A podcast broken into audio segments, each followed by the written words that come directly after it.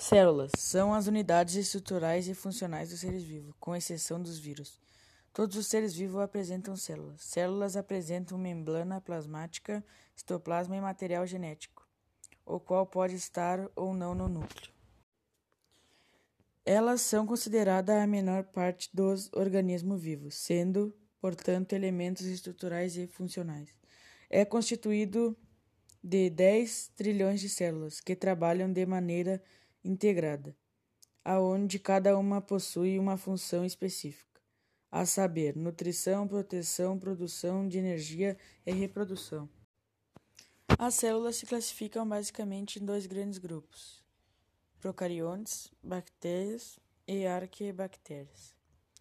Eucariontes, protista, plantas, fungos e animais. As células são formadas por milhões de moléculas. Agrupamento de células é chamado de tecido. O homem possui trilhões de células, cada um sendo formada por três partes fundamentais: membrana, citoplasma e o núcleo. Um exemplo típico de célula é vista pelo olho, na gema do ovo. A célula é importante, pois é a unidade estrutural dos seres vivos.